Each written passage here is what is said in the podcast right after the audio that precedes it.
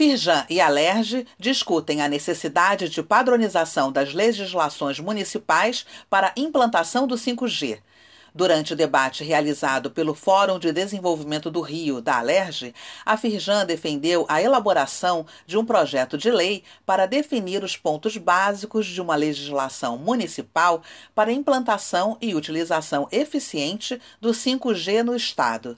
A tecnologia é a próxima geração de rede de internet móvel, que promete aumentar a produtividade da indústria e revolucionar o setor de serviços. Acesse o link neste boletim e leia mais no site da Firjan.